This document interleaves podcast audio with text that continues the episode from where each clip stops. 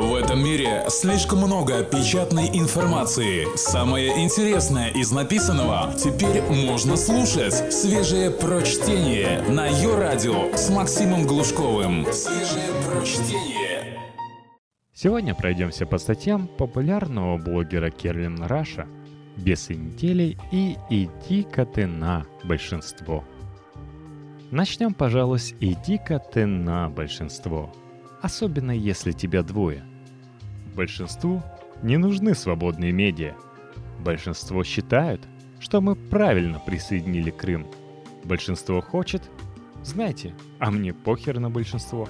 Сейчас 2014 год, а не 1953. И мы больше на эту тупую совковую манипуляцию с большинством покупаться не будем – вы придурки, засевшие во власти, что вы еще попросите меня сделать, прикрываясь выдуманным большинством? Причем под большинством, под народом. Вы обычно понимаете самую необразованную и бесправную агрессивную часть населения.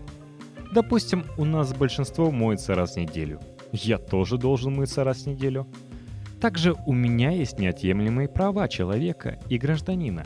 А еще есть права, гарантированные Конституцией РФ – их придется соблюдать, даже если меня не то что 5%, а если я вообще всего один.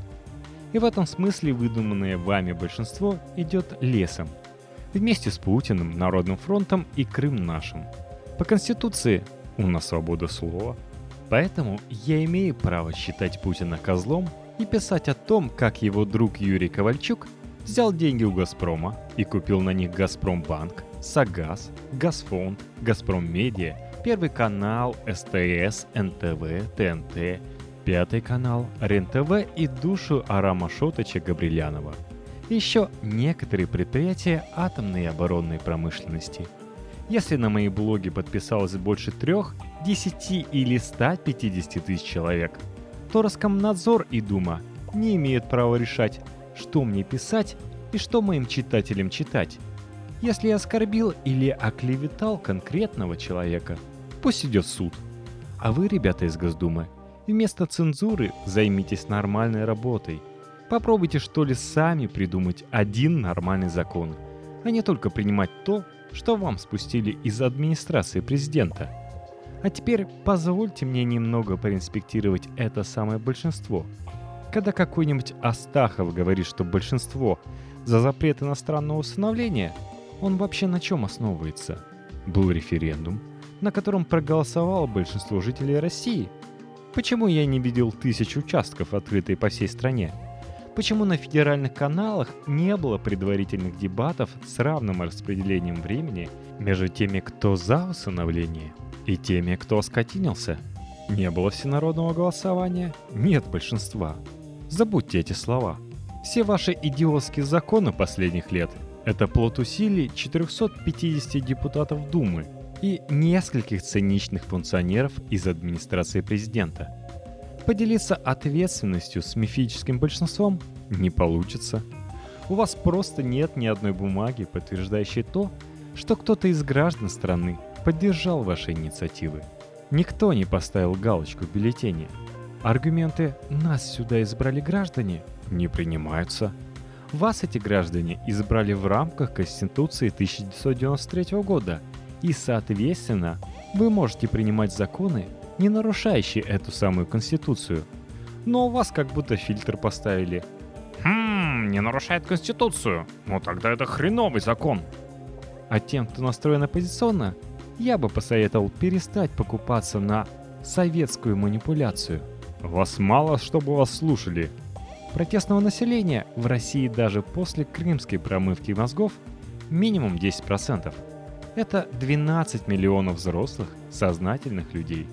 Причем это данные в ЦИОМа и ФОМа, которые обсчитались процентов на 15-20, когда на три четверти участков на последних выборах мэра Москвы пришли живые наблюдатели. 12 миллионов – это намного больше, чем 450 депутатов Госдумы – 12 миллионов – это намного больше, чем 8 членов кооператива «Озеро». 12 миллионов – это намного больше, чем Реттенберг, Тимченко, Ковальчук и Якунин. 12 миллионов – это намного больше, чем те два человека, который фактически определяет политику всех федеральных каналов. Весь федеральный телек в стране принадлежит двум друзьям – Путину и Ковальчуку. И они решают, какую псевдопатриотическую херню вливать в уши нашим соотечественникам. 12 миллионов – это намного больше, чем два человека. Вы слышите меня? 12 миллионов – этого достаточно, чтобы вы тряслись и плохо спали. Свежие прочтение. Максим Глушков. Ее радио. А теперь беса недели. Специально к выборам на Украине пропагандисты нашей власти решили массированно обработать население страны. Воскресный прайм-тайм канала «Россия-1» покажут две серии фильма «Бесы», которые будут перемежаться с программами «Вести недели» и «Воскресный вечер» с Владимиром Соловьевым. Хотиненковских бесов будут использовать для демонстрации, как опасно любое несогласие с властью и как подлы те, кто власти оппонируют – Считать несогласие с текущей официальной политикой бесовскими дрыганиями – это не новый тренд. Но сегодня его решили обработать бессмертной классикой, усилить художественно, пригвоздить шедевром. Спорить с Путиным каждый гораст. А ты попробуй поспорить с Достоевским, предъяви свои робкие сомнения этой глыбе, у ног которой валяется вся мировая элита. И даже самая прогрессивная. Задумка понятна – подавить непререкаемым авторитетом великого русского писателя тех, кого не смогла убедить Маргарита Симоньян. Позвали Федора Михайловича в воскресный вечер к Соловьеву, чтобы он перстом с распухшими костяшками указывал на сегодняшних бесов. Вот они, в бложике пишут и ругают депутатов из-под домашнего ареста.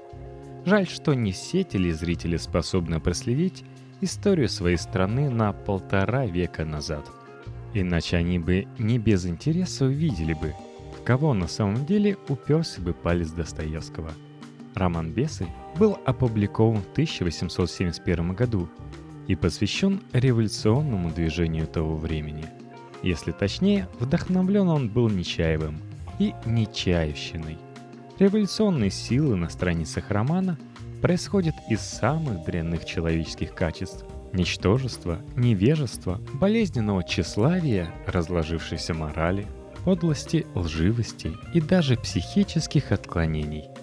Книга стала в какой-то степени пророческой, потому что предсказала революцию 1917 года. С книгами такое и сейчас случается. Сорокин и Пелевин не дадут соврать. В октябре 1917 года к власти пришла самая полная, беспринципная и жестокая сила во всем оппозиционном спектре тогдашней России – РСДРП-Б. Б в данном случае кокетливо намекает, что Достоевские бесы прорвались во власть. Но если уж руководство телеканала «Россия» решило поискать сегодняшних бесов среди оппозиции, ребята, давайте я вам помогу. Вы не туда смотрите. Во-первых, в России нет оппозиции. То есть нет большой организованной силы, которая бы боролась за власть и имела ясный и четкий проект переустройства страны. Есть оппозиционно настроенные граждане, которым не нравится ряд отличительных черт нынешнего устройства общества и власти, закрытость, коррупция, непотизм кумовство, вечные обыски всего и вся, пристальное внимание спецслужб, вмешательство в частную жизнь. За последние годы я рассмотрел эту самую позиционную общественность во всех ракурсах. От эхо Москвы, Дождя и Егора Просвирнина, который после Крыма почти что путинист. До работы штаба Навального изнутри во время выборов. Так вот, среди всех оппозиционно настроенных граждан нет ни одного Петра Верховенского. Нет человека, который бы сколачивал закрытые ячейки – планировал провокации и пытался спаять единомышленников кровью. Все они как на ладони.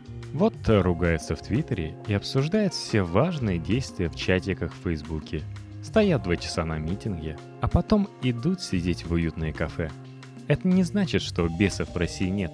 Они никуда не делись. Просто они все работают на власть.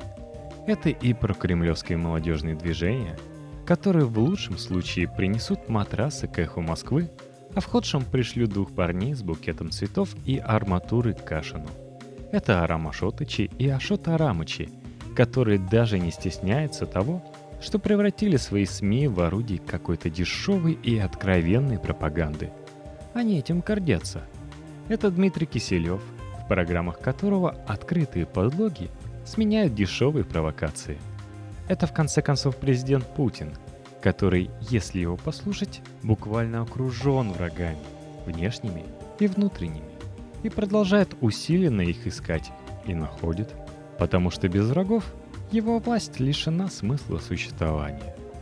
Не стесняйся, Владимир Владимирович, и сам жирно приврать с трибуны форума или натравить одних граждан на других just for fun. Не брезгует админка скрытыми почтовыми ящиками. А что такое деятельность Госдумы, как не коллективный случай тяжелого расстройства психики? А каждый отдельный депутат, покрывшийся тремя слоями наворованной зарубежной недвижимости – подающий в суд на журналиста. В общем, тем, кто сегодня будет смотреть бесов по телевизору, сообщаю вам последние новости. Они там идут уже лет 10 с редкими перерывами на рекламу.